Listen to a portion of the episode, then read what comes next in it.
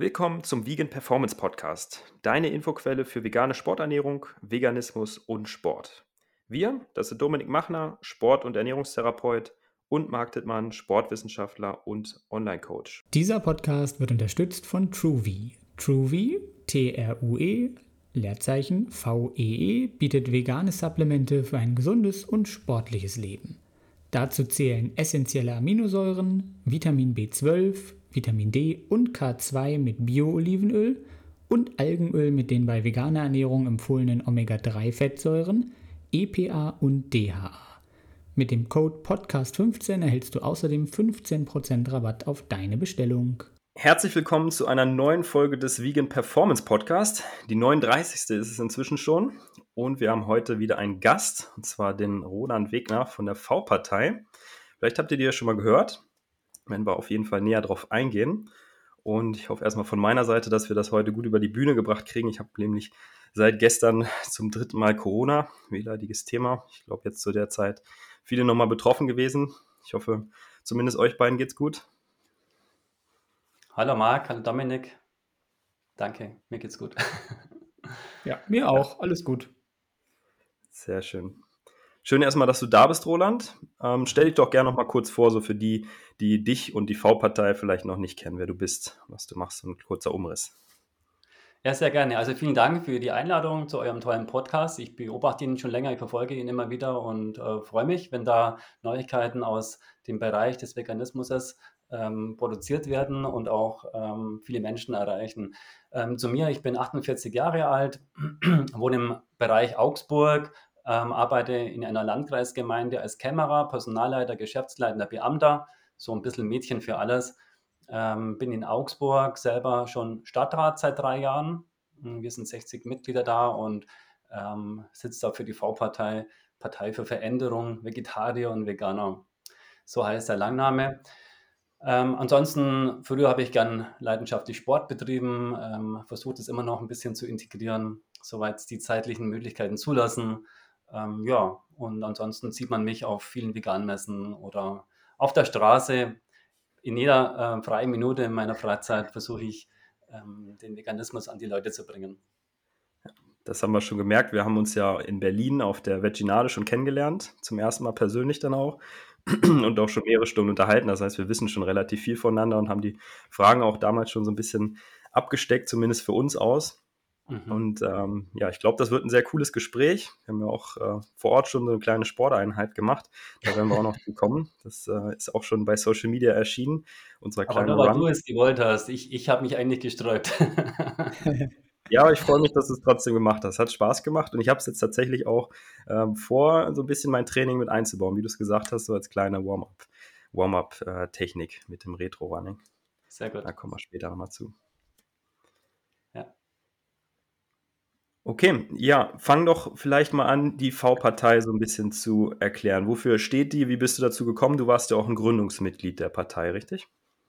Ich bin sogar der Gründer. Also ich hatte die Idee und ähm, das war auch so ein Dezembertag wie heute vielleicht. Ähm, vor, ja, ich meine, acht Jahren ist es schon her, 2015 im Dezember. Ähm, kam es dazu, dass in Brandenburg, meine ich, ein Volksbegehren erfolgreich war mit 100.000 Unterschriften gegen die Massentierhaltung. Und ich dachte, wo ich das beobachtet hatte, schon vorher, naja, die 100.000 Unterschriften werden sie nicht schaffen. Ähm, und es war, es war eine Erfolgsmeldung, die mich berührt hat, wo ich gedacht habe, okay, jetzt ist die Zeit reif, jetzt gibt es wirklich sehr viele Menschen, die gegen die Massentierhaltung unterschreiben. Da waren auch Landwirte dabei und äh, das hat mich dann motiviert zu sagen, okay, es brauchte aber jetzt auch noch ein politisches Konstrukt dazu. Also es ähm, gab in meinen Augen das nicht. Ich war früher bei der SPD und habe da schon versucht, ähm, mit den Argumenten, die auch heute in unserem Programm stehen, schon Werbung zu machen und konnte auf der Ortsebene die Leute schon erreichen, aber äh, man hatte es nicht als stimmwürdig angesehen. Also es geht ja natürlich bei großen Parteien immer darum, was bringt uns viele Stimmen. Und äh, da war kein Potenzial für die SPD zu sehen und deswegen hatte ich da auch wenig Möglichkeiten, dieses Thema nach oben zu bringen. Also auf Ortsbereichsebene volle Zustimmung. Sobald es eine Ebene weiterging, hat man es in der Schublade liegen lassen. Und deswegen äh, dachte ich mir, die Grünen hatten auch einen guten Ansatz vor vielen Jahren mit dem Veggie Day. Das fand ich inspirierend, äh, haben ihn aber dann schnell wieder verschwinden lassen, nachdem sie nach äh, nach einer äh, schlechteren Bundestagswahl gesehen haben, auch dieses Thema fällt ihnen auf die Füße, äh, obwohl sie die grüne Partei sind. Ähm, fand ich sehr schade und hat mich dann aber inspiriert, es trotzdem zu machen. Also trotz dieser Schwierigkeit in Deutschland mit diesem Thema ähm, erfolgreich zu sein, politisch erfolgreich zu sein, war das mir egal, beziehungsweise hat es mich sogar angespornt, zu sagen, jetzt erst recht. Äh, es braucht ein paar Leute, die mutig sind, die nicht nur auf Stimmen schauen, sondern die sagen, es geht um Inhalte, weniger um die Prozente auf, äh, nach, nach Wahlen. Und natürlich geht es als Partei nicht ohne Stimmen, aber man muss halt auch da mit kleinen Erfolgen zufrieden sein.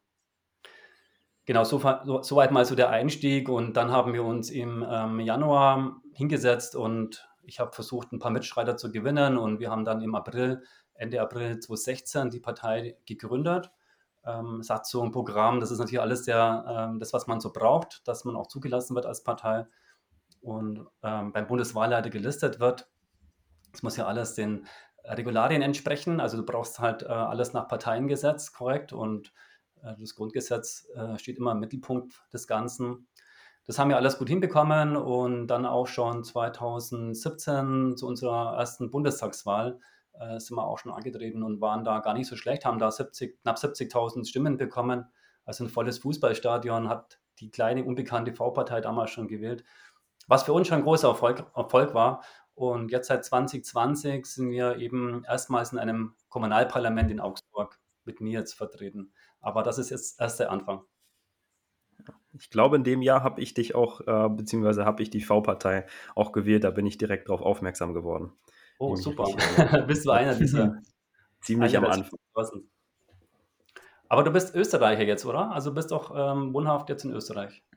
Ob man mich schon Österreicher nennen darf, das äh, müssen, glaube ich, die Landsmenschen hier entscheiden. Aber ich wohne zumindest seit über einem Jahr jetzt in Österreich, genau. Deswegen kann ich leider auch, das heißt leider keine deutsche Politik ähm, ja doch, kann ich noch wählen? Ich weiß es gar nicht selber, wie es ist ohne Wohnsitz. Nee, du, du, du, könntest, du könntest als, ähm, also zum Beispiel jetzt zur nächsten Europawahl, äh, kann, könntest du in Deutschland wählen, wenn du keinen deutschen Pass, aber einen europäischen Pass hast, dann könntest du in Deutschland wählen. Das ist möglich. Wenn du aber deinen Wohnsitz außerhalb von Deutschland hast, dann kannst du nur in dem Land wählen. Ähm, ach so, Moment. Ähm, kann sogar sein. Also das, das möchte ich jetzt nicht ausschließen. Da müssen wir uns nochmal noch mal näher damit beschäftigen. er ist doch immer noch deutscher Staatsbürger auch. Ja, ja, ja. ja. Ähm, Und die, die Türken dürfen doch hier auch wählen in der Türkei. Ja, genau. ist das ja genauso. Aber es ist nicht ganz so einfach. Ähm, und jede Wahl ist auch anders. Also du könntest ja. zum Beispiel äh, könntest du wahrscheinlich in Österreich bei der Kommunalwahl antreten. Das könnte vermutlich funktionieren. Ähm, aber wie gesagt, jede Wahl hat andere Regeln. Das, ähm, ich weiß nicht, was als nächstes in Österreich ansteht, wahrscheinlich auch die Europawahl. Wir waren die erste vegane Partei, also soweit wir ermitteln konnten weltweit und mittlerweile gibt es auch in anderen Ländern ähm, Ableger, würde ich mal sagen. Und es gibt in, ähm, in Holland die Partei für die Tiere, die gab es auch schon vor uns, aber waren auch damals wie heute keine vegane Partei. Das ist schon der große mhm. Unterschied. Es gibt ja auch in Deutschland die Tierschutzpartei. Ähm, ich glaube, die haben jetzt dann ihr 30-jähriges. Ich meine, sogar dieses Jahr oder nächstes Jahr, ja, also jetzt ist das 30-jährige bei der Tierschutzpartei anfällig, aber die waren, wo wir uns gegründet haben, auch keine vegane Partei. Ja, ja hast du auch gesagt, ihr seid die Partei für äh, Veränderung, Veganer und Vegetarier. Also Vegetarier habt ihr auch noch mit im Boot, wenn ich das richtig verstanden habe, oder? Ja, das ist so diese kritische Frage, die wir immer wieder kriegen, weil äh, unser Parteiprogramm ist natürlich vegan ausgelegt, ähm, zweifels, zweifelsfrei vegan, also 100 Prozent. Und das Wort Vegetarier muss man natürlich nochmal eigens betrachten.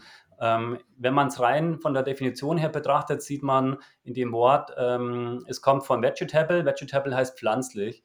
Und damit ähm, ist eigentlich auch in diesem Wort mh, hm, kein Spielraum für Tiere. Ja? Aber im Umgangssprachlichen schon. Also es gibt viele Menschen, äh, die essen auch Fisch und sagen, sie sind Vegetarier. Äh, sind sie nämlich dann theoretisch auch nicht, wenn man das rein streng betrachtet. Ähm, wir sagen, ähm, Vegetarier heißt rein pflanzlich, rein pflanzliche Ernährung und äh, Veganer ist dann auch noch die Lebensweise dahinter, also auch noch ähm, Verzicht auf Wolle, auf Leder, auf Pelz, auf diese Dinge. Mhm. Aber marketingtechnisch, das kann man, dazu stehen wir natürlich auch. Marketingtechnisch sprechen wir alle Menschen an, die sich ähm, Vegetarier bezeichnen. Ja? Also ich war ja auch mal sogenannter Vegetarier, habe dann noch Milchprodukte konsumiert und Eier, ähm, habe mich auch als Vegetarier bezeichnet. Also ich weiß, worauf die Frage abzielt, aber ich hoffe, ich kann es einigermaßen beantworten. Wir möchten natürlich auch eine Zielgruppe erreichen und die Zahl der sogenannten Vegetarier in Deutschland ist einfach viel größer als die Zahl der vegan lebenden Menschen, aber das ändert sich ja gerade hoffentlich. Und wir hoffen mit unserem, mit eurem, mit unserem allen Zutun noch viel schneller. Aber ihr steht quasi für die vegane Lebensweise an sich, so würdest du sagen. Ganz genau. Das ist ähm, der ganz große Aufhänger. Du hast es ja eben schon ein bisschen angerissen. Du bist auch als Vegetarier gestartet. Wie war denn da so dein Werdegang? Wie bist du vegan geworden? Was waren so die Gründe? Wann war das? Wie kam das? Ja, und das ist für mich auch, diese Frage ist gut, weil das ist, diese Frage ist auch das, was mich persönlich antreibt, wie gehe ich auf Menschen zu. Ähm, man hätte mich nicht erreicht, wenn man mich angeschrien hätte oder, oder beleidigt hätte. Ja, das, das hätte mich nicht berührt wahrscheinlich. Ähm, gut, ich weiß es nicht, aber ich vermute mal, es hätte mich nicht berührt. Ähm, ich habe mich einfach selber damit beschäftigt und war sehr neugierig. Ähm, ganz konkret war es so, ich hatte ein Buch geschrieben über meine Sportart. Das war also eine, eine meiner Sportarten, das war das Rückwärtslaufen. Und wenn man über Rückwärtslaufen, also etwas, was anders ist, ein Buch schreibt und dann das Kapitel Ernährung noch mit abdecken möchte, weil man das Buch vollkriegen will, äh, dann äh, überlegt man sich schon, welches Thema, wie, wie baut man das auf? Und dann dachte ich mir, okay, ich weiß, es gibt vegetarisch, es gibt vegan. Ich probiere es einfach mal aus, weil wenn ich es nicht teste, kann ich nicht drüber schreiben das war für mich auch wichtig, dass ich nicht nur irgendwie was mir anlese und es abschreibe, sondern dass ich einfach ausprobiere. Und eigentlich dachte ich, äh, wenn ich es ausprobiere als aktiver Sportler, wird es mir wahrscheinlich sportlich etwas schaden. Ich werde wahrscheinlich meine Kräfte verlieren. Ähm, ich werde, das war mein, mein Irrglaube. Ähm, ich werde im Sport nicht mehr die Leistungsfähigkeit bringen können wie vorher. Also ich war ja noch mit voll im Saft und das wollte ich eigentlich für mich beweisen. Und auch damals meiner damaligen Freundin, die war Vegetarier, ähm, ich wusste, ihre Blutwerte sind gut, aber ich dachte, das ist halt nur deswegen so, weil sie eben nicht diesen Leistungssport betreibt. Und naja, aber das Ganze hat mich eines Besseren belehrt und dieser Selbstversuch, ähm, man hat ja begonnen 2007, der dauert heute noch an. ähm, und ich bin absolut überzeugt davon, dass es der richtige Weg ist. Also ich habe angefangen als Vegetarier, also erstmal Fleisch wegzulassen, Würste wegzulassen und dann so nach und nach mich, wenn man sich mit der Sache beschäftigt, kommt man automatisch dazu, dass man auch ähm, die ethische, moralische Frage irgendwann stellt und nicht nur die gesundheitliche. Und so kam es bei mir dann auch. Und als ich dann erfahren habe, dass im Käse noch Lab steckt und der aus dem Kälbermagen gewonnen wird, ähm, da war es für mich aus mit, ähm, mit der Glorifizierung von Käse. Und dann war ich vegan, ja. Das war so 2011, würde ich mal sagen. Das war so ein Prozess 2010, 2011, der Umstieg auf vegan. Mhm. Das sind auch schon ein paar Jahre. Und sagen, genau. man, man sieht es dir nicht an, dass du vegan bist, wenn man das vergleicht mit vielen anderen, die das schon so lange machen. In der Kombi auch im Sport. ich glaube, das sieht man den wenigsten an. Natürlich kann man auch Fehler machen, ja. Also du kannst, du kannst dich auch falsch ernähren, ähm, auch vegan, das wisst ihr besser als ich. Ähm, oder genauso gut, ich weiß jetzt nicht, ich glaube, ihr seid ähm, auf der wissenschaftlichen Ebene, was das Essen angeht, noch ein bisschen näher dran. Ähm, von daher, ihr macht ja auch Werbung darüber und ähm, tolle Vorträge. Genau, also wenn man die vegane Ernährung richtig praktiziert, ähm, dann ist es in meinen Augen die bessere Variante. Mhm. Was meinst du jetzt mit besser? Du meinst jetzt gesünder oder besser für die Umwelt oder besser für die Tiere oder alles drei? Also ich glaube, über die Umwelt und über die Tiere braucht man nicht reden, das ist klar. Also das, das ist auch wissenschaftlich belegt und auch, ich meine, ich brauche keine Wissenschaft, um äh, zu erkennen, äh, wenn ich ein Tier umbringe, dass es für das Tier nicht gut ist. Aber ähm, ist, das Gesundheitliche ist ja das, was auch die, die meisten Menschen sind ja sehr ich-bezogen, egoistisch natürlich. Das ist auch von unserer Natur her so irgendwo durchaus nachvollziehbar normal.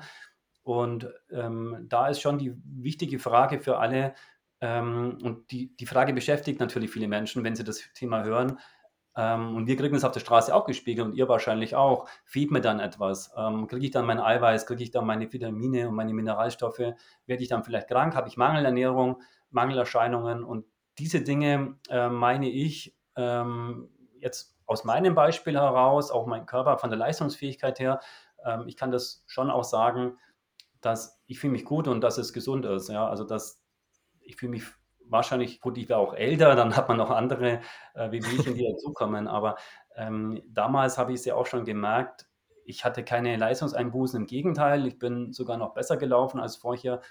Ich kann es natürlich wissenschaftlich nicht belegen, ob es daran liegt, aber ich bilde es mir ein. Und ähm, was soll ich dazu sagen? Also wenn ich besser laufe mit pflanzlicher oder vegetarischer Ernährung, dann äh, kann das ja kein Fehler sein. Ähm, mhm. ansonsten habe ich ja auch wenig Krankheitstage und ein gutes Immunsystem. Das führe ich schon auf die Ernährung zurück. Und ich glaube, ähm, man kann es ja, je älter man wird, immer besser vergleichen mit Gleichaltrigen oder Leuten, die ähnlich alt sind. Hm, wie entwickeln die sich mit ihrer Ernährung, mit ihrer Zivilisationsernährung?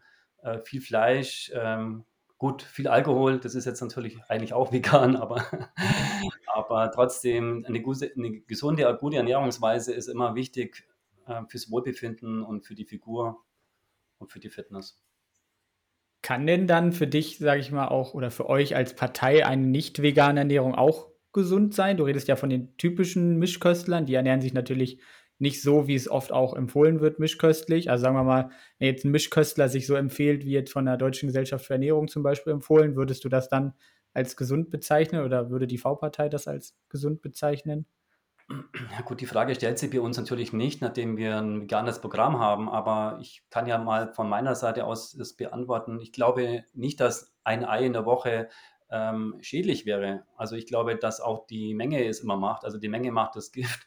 Ähm, da sind ja sicherlich gute Inhaltsstoffe drin, aber ähm, es gibt ja eben genügend Möglichkeiten, eben an diese Inhaltsstoffe ohne das Tier zu kommen. Und insofern, ähm, ja, ich bin kein Ernährungswissenschaftler, ähm, aber ich glaube, dass man sich auch gut gesund ernähren könnte, wenn man nur sehr wenig tierische Produkte konsumiert. Aber ist ja nicht unser Ansatz. Mhm. Kurze Zwischenfrage, wie stehst du zu den ethischen Eiern? Hast du es schon mitbekommen von Nico Rittenau? Äh, ich habe es am Rande mitbekommen, es war ja eine größere Diskussion, die über ihn hereingebrochen ist, meines Wissens.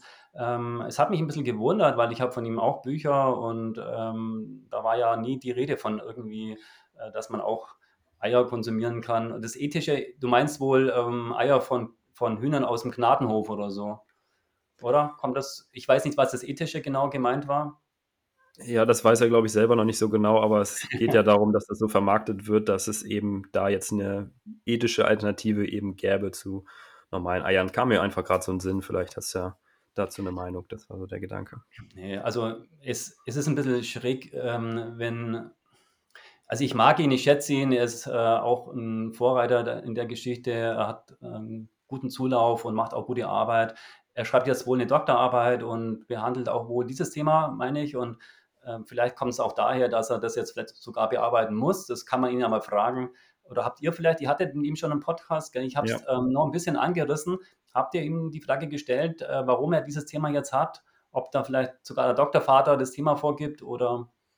Nee, gar nicht. Also er ist irgendwie im Laufe seiner Recherchen jetzt auf diese ganzen Nährstoffe gestoßen, über die er jetzt so vorzugsweise spricht und ja. ist eben dann im Laufe der Zeit auch über viele Menschen gestolpert, die irgendwie ihm schreiben ja. und dann sagen, dass es ihnen mit Eiern besser geht. Das sind halt Anekdoten, aber für ihn haben die eine große, eine große Relevanz quasi. Und deswegen ja. spricht er sich da jetzt für ethisch ähm, einwandfreie, hat er ja schon wieder geändert, in ethisch so gut wie möglich produzierte Eier aus, quasi in der Ernährung in kritischen Phasen dann zählt meine persönliche Erfahrung ja auch als Wissenschaft, wenn ich sage, ich bin besser geworden im Sport. Wenn das ausreicht, dass mir ein paar Leute schreiben, hey, ich esse Eier, mir geht's gut, super. Ja, das ist der Ansatz, du. Ja. Also Nico, nimm's mir nicht übel, aber wenn du einen Doktortitel machst, dann ähm, bist du natürlich uns äh, einiges voraus, aber dann sind da vielleicht die Wissenschaften noch ein bisschen wichtiger als äh, irgendwelche ähm, Erfahrungswerte in kleinerer Anzahl wahrscheinlich.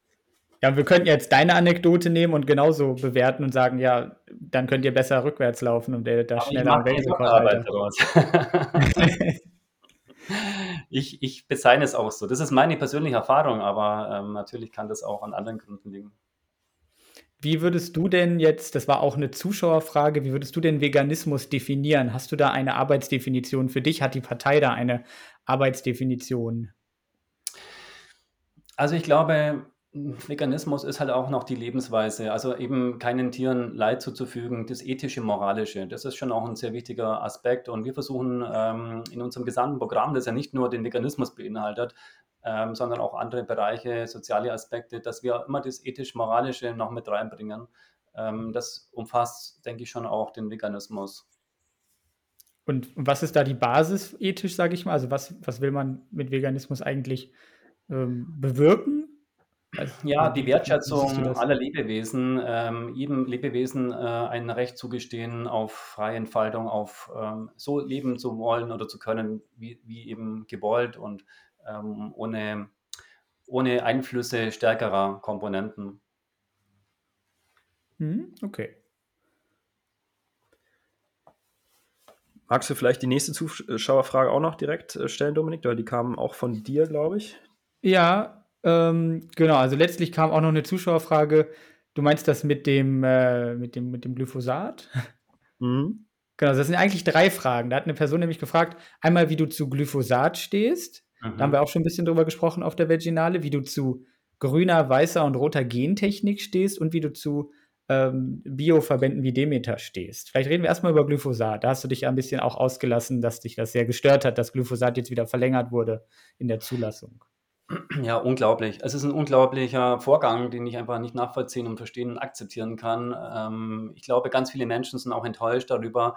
Ähm, Bundestagswahl 2021 und es haben sich einige Parteien gegen die Verlängerung. Ich meine, das Thema Glyphosat-Verlängerung haben wir schon äh, in den letzten zehn Jahren öfters gehabt. Und meistens waren die Verlängerungen nur ein paar Jahre und jetzt wurde sogar auf zehn Jahre verlängert. Und äh, naja, zu aller Überraschung, also die Grünen, die FDP und die SPD haben an ihrem Koalitionsvertrag stehen, wir nehmen Glyphosat vom Markt und zwar Ende 2023, also jetzt. Und sie haben sich jetzt ähm, auf europäischer Ebene einfach enthalten, weil die FDP plötzlich aus dieser Nummer ausgestiegen ist, aus diesem Vertrag ausgestiegen ist. Ähm, sie haben quasi ihren Koalitionsvertrag gebrochen und äh, für mich ist einfach äh, nicht nachvollziehbar, dass es daraus keine Konsequenz gibt. Also entweder ich werfe die, äh, die FDP raus aus der Regierung. Ich weiß, ich kenne die Konstellation im Bundestag. Ich weiß, dass es nicht mal, dass man die nicht einfach austauschen kann. Also entweder ich, ich werfe die raus oder ich steige selber aus, wenn mir das Thema wichtig ist. Also wenn ich sage, hier ist die rote Linie, hier ist meine Grenze und als grüne Partei muss man ja irgendwo auch noch Grenzen haben. Sie haben ja doch ihre Ideale in den letzten Jahren alle, ähm, viele, nicht alle, viele aufgegeben oder verändert. Und äh, das wäre jetzt schon eine Möglichkeit gewesen zu sagen, stopp, wir sind als grüne Partei in die Regierung eingetreten, um auch grüne Themen durchzubringen. Und das war einer unserer wichtigen, ähm, so habe ich es zumindest auch vernommen. Zumindest im Wahlkampf hat man ja auch ganz gezielt in der veganen Szene äh, Werbung dafür gemacht, wählt keine kleinen Parteien, wählt die Grünen, weil die können was bewirken. Nichts haben sie bewirkt. Auf europäischer Ebene äh, haben sie sich enthalten und es war ein ganz großer äh, Indikator dafür, dass ähm, auch Frankreich äh, Deutschland und Frankreich hat doch äh, eine große Macht in, äh, auf europäischer Ebene ähm, von der Stimmenanzahl auch. Und ähm, ja, es wurde einfach jetzt weiterhin verlängert. Wir hätten da Vorreiter sein können. Und ja, ich bin nur enttäuscht. Ich kann nur sagen, ähm, enttäuscht darüber, dass wir alle angelogen worden sind von unseren Politikern in Berlin. Ja. Mhm. Und Verständnis nochmal. Ähm, wie kann es sein, dass wenn eine Partei, die ja stimmmäßig am wenigsten dazu beiträgt, eigentlich zur Koalition, ähm, das schafft, das, was man sich eigentlich äh, im Koalitionsvertrag festgehalten hat, dass man den Punkt dann rausnimmt bzw. sich enthält.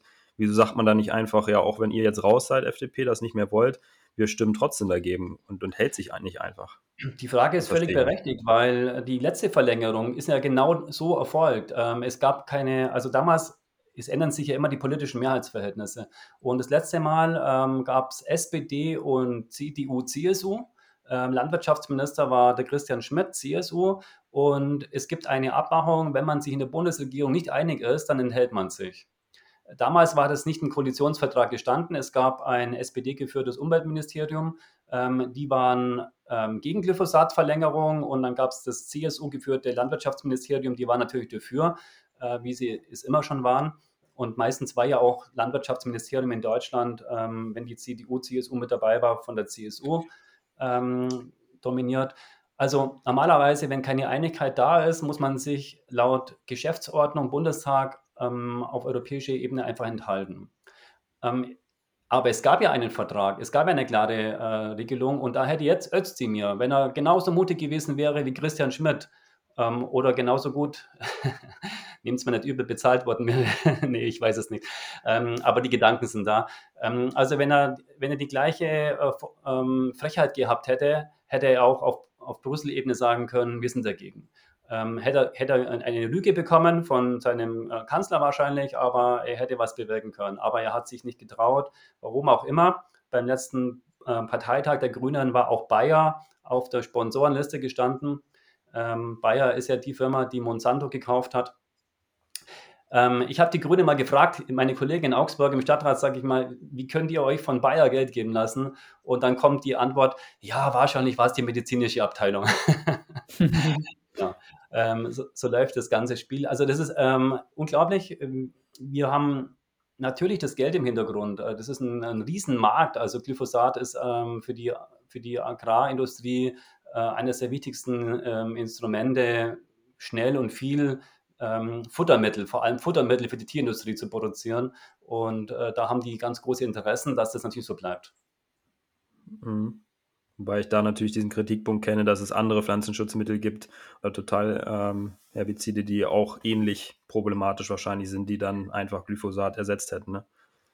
Also das ist ja nur ein Platzhalter, der Begriff Glyphosat. Also du sagst ja auch zu Recht, äh, Herbizide, Pestizide, diese ganzen ähm, Dinge, wir, wir brauchen die bio-vegane Landwirtschaft. Das ist unser Ansatz von der V-Partei. Also frei von äh, diesen Mitteln. Natürlich ist auch eine Biolandwirtschaft nicht ganz frei von ähm, unterstützenden Mitteln, aber deutlich, deutlich weniger und verträglicher mit, ähm, mit dem Leben da draußen auf dem Acker, mit dem Leben aber auch von uns Menschen. Das wirkt sich ja auch auf die Gesundheit mit aus. Also Glyphosat ist für uns ähm, so der große Gegner äh, mittlerweile auch geworden, ähm, weil daran hängt die gesamte Landwirtschaftspolitik und ähm, das ist ja unser Ansatz. Also Bio für alle ist unser, äh, großer, unser großes Schlagwort und Bio für alle geht natürlich dann nur, wenn wir die Landwirtschaft verändern. Also wir, wir müssen die ganze Struktur aufbrechen und alles neu aufstellen. Und da gibt es viele Möglichkeiten und Ansätze, die wir in unserem Programm auch stehen haben. Und dann mit Bezug auf die nächste Frage, wie ist das dann mit Gentechnik? Bio und Gentechnik verträgt sich ja teilweise dann auch nicht. Äh, wie, wie steht ihr dazu? zu diesen verschiedenen Anwendungsbereichen der Gentechnik? Ja gut, Gentechnik ist auch ein großes äh, Gebiet. Ich bin jetzt da selber kein Spezialexperte oder ähm, Spezialist, wollte ich sagen. Ähm, ich höre mir auch immer wieder Argumente an, die für Gentechnik sprechen. Es gibt durchaus Dinge, die mich da auch zum Nachdenken bringen. Ähm, es ist ja die Unterscheidung zwischen grüner, äh, roter und weißer Gentechnik, meine ich, und grauer, glaube ich, gibt es auch noch. Ähm, die grüne Gentechnik ist es auf dem Agrarsektor und das ist ähm, auch die umstrittenste Gentechnik. Hm, es wird immer versucht, damit, hm, dass es gerechtfertigt ist, ähm, die Lebensmittel, die Ernährungssicherheit sicherzustellen. Das, das klingt natürlich auf den ersten Moment gut, aber wenn ich, wenn ich sehe, dass es ja, das ist für mich nur ein Scheinargument. Also im Prinzip geht es darum, die Pflanzen äh, resistent zu machen gegen Pestizide. Und da sind wir wieder bei dem Punkt. Also ähm, man will weniger Pestizide einsetzen, wenn, wenn gewisse Pflanzen ähm, resistent sind. Dann sollte man das reduzieren können. Das ist natürlich grundsätzlich nachvollziehbar, aber es geht hier nur darum, um die Futtermittel, Futtermittelindustrie für die Massentierhaltung ähm, zu unterstützen. Und das kann ja nicht unser Ziel sein.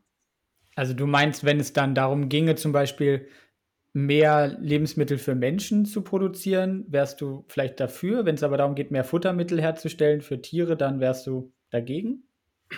Also natürlich, das würde ich so nicht, das würde ich jetzt nicht bejahen, wie du es jetzt gerade ähm, vorgeschlagen mhm. hast, sondern man muss das Ganze, es ist ja viel, viel vielfältiger das Ganze oder ähm, größer. Man muss ja auch sehen, wie viele Lebensmittel werden weggeschmissen. In Deutschland, äh, ich meine, ein Drittel äh, landet auf dem Müll und allein dieser Fakt zeigt ja schon, Lebensmittel sind ja da.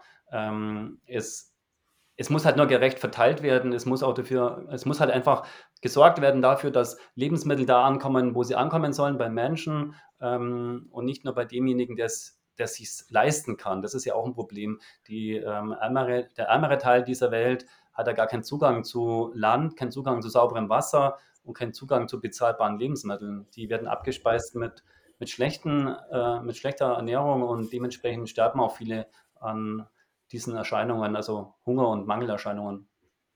Und wenn wir da jetzt Gentechnik zum Beispiel einsetzen, um irgendwie den Vitamin A-Gehalt von Reis zu verbessern, wäre das dann was Gutes?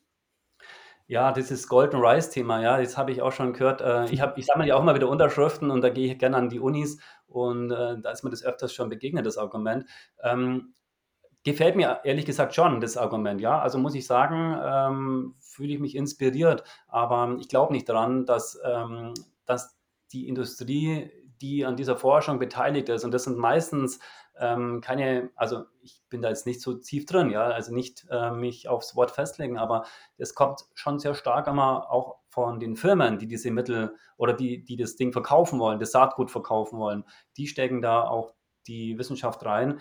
Ähm, es muss natürlich in einer wissenschaftlichen Untersuchung ähm, mehr untersucht werden, als nur geht es, sondern es muss auch untersucht werden, welche Folgen hat es möglicherweise, welche Folgen hat es ähm, auf ähm, die Mikroorganismen im Boden, auf äh, unsere Gesundheit, auf die langfristigen Folgen, ähm, die Fruchtbarkeit der Böden. Das sind ja alles Faktoren, die wir immer erst 20, 30, 40 Jahre später irgendwann ähm, als Frage stellen. Das kann in meinen Augen nicht das Ziel sein. Also ich glaube, zum Thema zurückzukommen, ähm, die Lebensmittelgerechtigkeit die geht, wenn wir aussteigen aus der Massentierhaltung und wenn, wenn uns allen klar ist, so geht es nicht weiter und die Regierungen auch mitspielen und nicht die Interessen von einigen Großkonzernen vertreten. Du hast ja gesagt, es geht ja auch um ähm, ja, Ernährungssicherheit, also richtig? Ja. Genau, und da hast du dann wieder Ernährungsgerechtigkeit auch. Also die, okay, die, genau. Also auch für die ärmeren Länder, zum Beispiel Afrika, wäre da zu nennen als Kontinent. Genau. Wie ist denn das ja. mit, äh, wie ist denn das mit Biolandwirtschaft? Da höre ich dann immer wieder den Vorwurf oder die, das Argument, dass ja Biolandwirtschaft weniger Erträge zum Beispiel bringt. Ist dann Biolandwirtschaft auch in solchen Ländern etwas, was du bevorzugst? Oder muss es dort dann vielleicht auch anders gehen?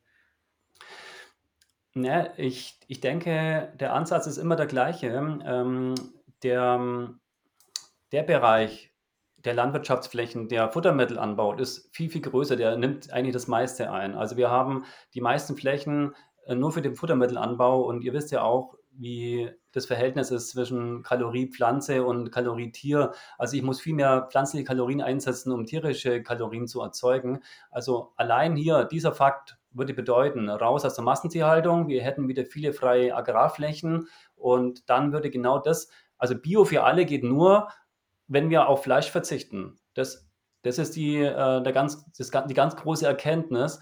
Das ist auch bekannt, aber natürlich ist diese Gesellschaft hier, aber auch in anderen Ländern noch nicht so weit. Also die meisten Menschen essen nach Fleisch. Und daran mhm. orientieren sich auch die Politiker. Die sagen, äh, also wenn wir jetzt in, die, die, die, große Revolution machen würden, ähm, dann gäbe es wirklich eine Revolution.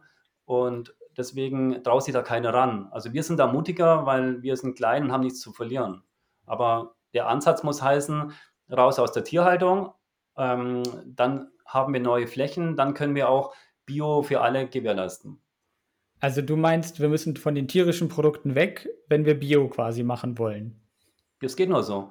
Also wir okay. Menschen werden mehr. Wir brauchen natürlich damit auch mehr Lebensmittel und äh, die können wir, wir haben nur begrenzte Flächen. Wir können ja nicht ich meine, Flächen werden jeden Tag auch zugebaut, es werden neue Häuser gebaut, damit wird die Landwirtschaft wieder Fläche entzogen, es werden Straßen gebaut, äh, Photovoltaikanlagen werden gebaut. All da, überall da kannst du kein, kein, kein, kein Rosenkohl mehr anpflanzen. Ähm, das ist vorbei und dementsprechend müssen wir gucken, ähm, wie können wir effektiv Landwirtschaft betreiben. Also was können wir äh, stattdessen anbauen, wenn ich, ähm, wenn, wenn, wenn ich viel zu viel Energie brauche, um Tierfutter herzustellen, ist es auch viel sinnvoller zu sagen, wir produzieren direkt für den Menschen und lassen das Tier weg. Und äh, das, damit äh, habe ich ganz viele Probleme ähm, auf einmal gelöst. Okay, das bringt mich dann zu meiner letzten Frage oder letzten Zuschauerfrage mit dem äh, Demeter-Verbund. Ähm, wie stehst du dann in diesem Kontext zu Demeter? Denn bei Demeter werden ja Tierprodukte zwangsläufig in der ähm, Herstellung benötigt. Also ist Demeter ja eigentlich auch zwangsläufig nicht vegan. Absolut. Also ich habe sicherlich auch schon Demeter-Produkte konsumiert, aber jetzt wenn man sich damit beschäftigt und weiß, es, ist, steht zwar Bio drauf, das ist erstmal das, was mich schon anspricht, aber wenn man dann die Philosophie dahinter sieht, dann ähm, bin ich da eher ähm, ein Gegner von dem da auch. Also allein diese, da ist ja auch was, das, da ist ja noch ein bisschen mehr Philosophie dahinter. Das ist ja nicht nur so, ach ja, da sind noch ein paar Kühe. Nee, da ist ja wirklich was ganz Seltsames dahinter und da bin ich äh, schon sehr kritisch, muss ich sagen. Also ich bin kein Demeter-Freund, um das mal auf den Punkt ja. zu bringen. Also dieses Thema Anthroposophie, wenn wir es jetzt schon direkt betrachten, das ist etwas, wo du nicht mitgehst. Genau, also das ist für mich einfach, es hat für mich in der Landwirtschaft nichts zu suchen. Ich muss natürlich schauen, ähm, also wenn, wenn da Hörner von Kühen eingegraben werden äh, mit Dung und die dann wieder ausgegraben werden und dann vermischt werden mit Wasser, äh, rechts oder links drehen, frage mich nicht, ähm, und die dann als ähm, Ersatz von, von Dünger auf, aufs Feld zu bringen, das ist für mich zu schräg. Ähm, ganz ehrlich, also ich komme auch vom, vom Bauernhof, meine Eltern hatten eine Landwirtschaft. Um, ähm, nee. also, also das, dieses. Da steige ich aus. Also, das ist für mich einfach ähm, weltfremd und deswegen ähm, bin ich auch kein Demeter-Freund, ganz klar. Also auch von so Esoterik im Allgemeinen dann eher weniger begeistert. Ja, der Begriff ist natürlich jetzt schon so ein äh, Totschlagbegriff. Äh, den würde ich jetzt gar nicht, das würde ich auch nicht so unterschreiben. Also ich finde, äh, es gibt schon auch äh, philosophische Dinge, die interessant sind, auch spirituell. Also ich bin da nicht jemand, der das, ähm, der das ganz ausschließt, aber man sieht auch die, die also wenn es zu extrem wird, dann habe ich damit auch ein Problem. Ich bin da eher so der Mann der Mitte. Ähm, Wo ziehst du da die Grenze? Ist Astrologie noch okay, aber Kuhhörner äh, vergraben ist doof? aber ich meine, ich mein, Astrologie tut ja keinem weh, ja. Also das ist ja etwas, ähm, man liest ein Horoskop und freut sich, wenn, wenn die Woche gut wird.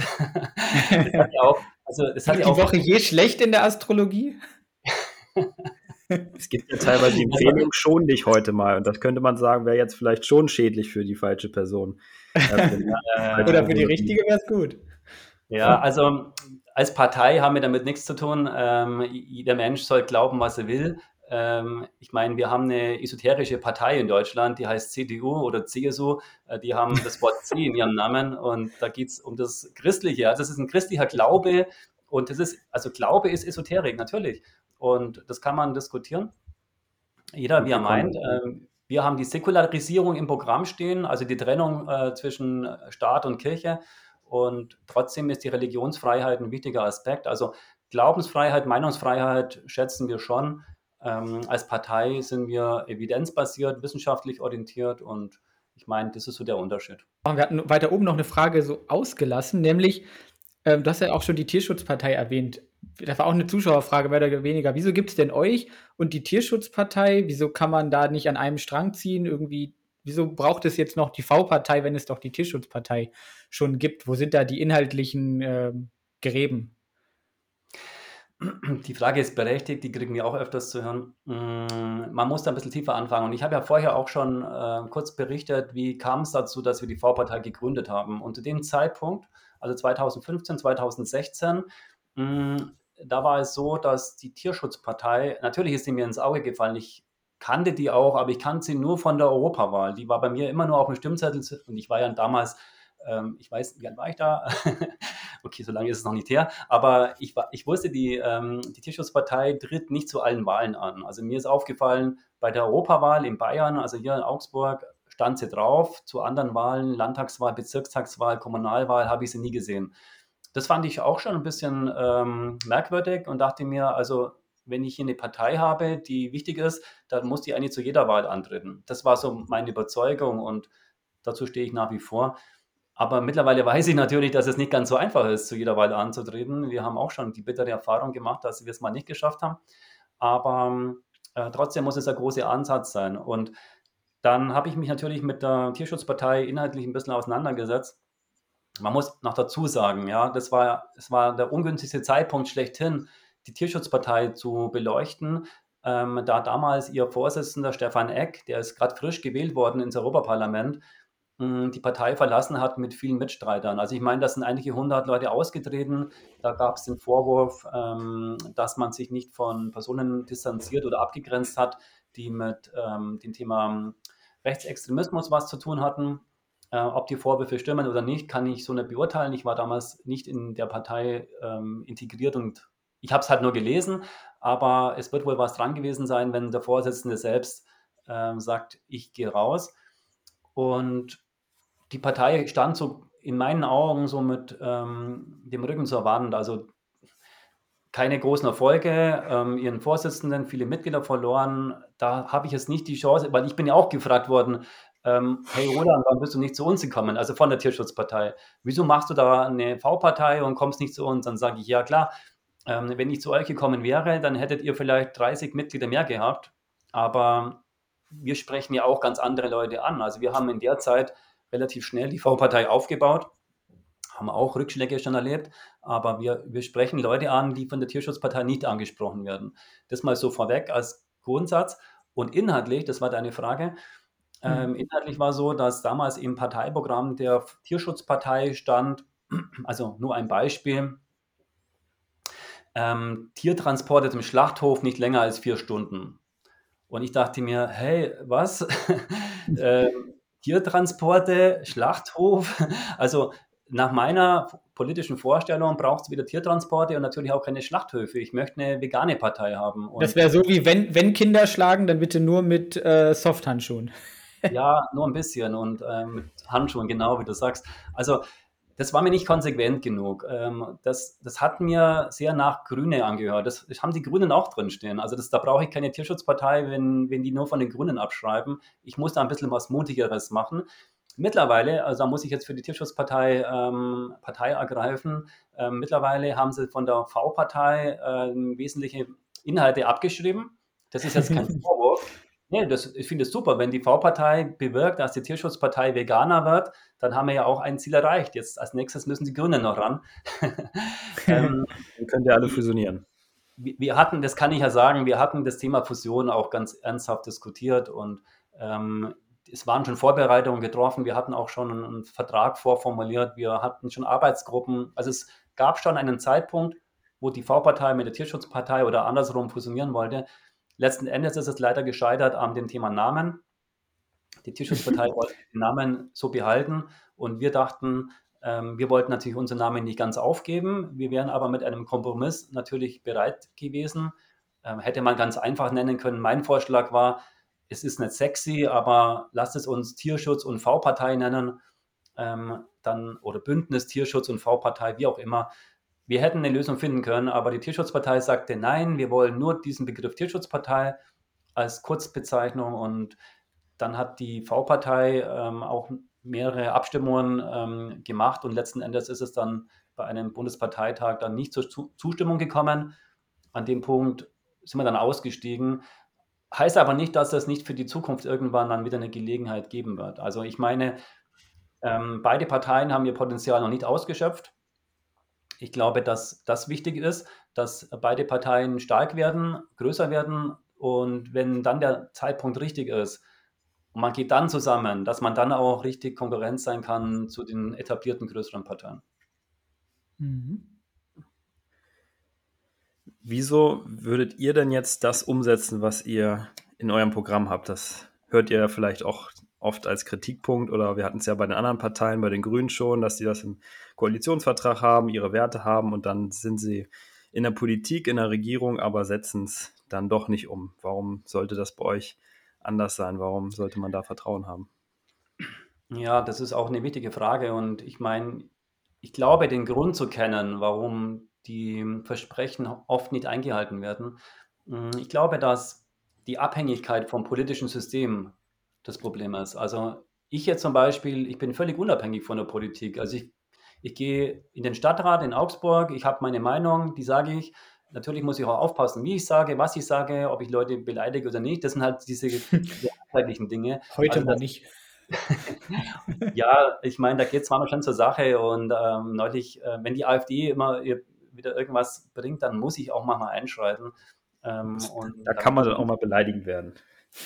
Beleidigend, ja, dann muss man ihnen halt auch mal klar die Meinung sagen. Sagen wir es mal so.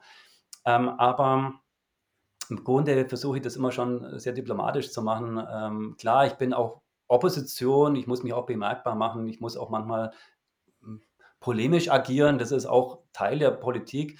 Ähm, das kann ich ganz gut verstehen und das muss man auch ab und zu einsetzen.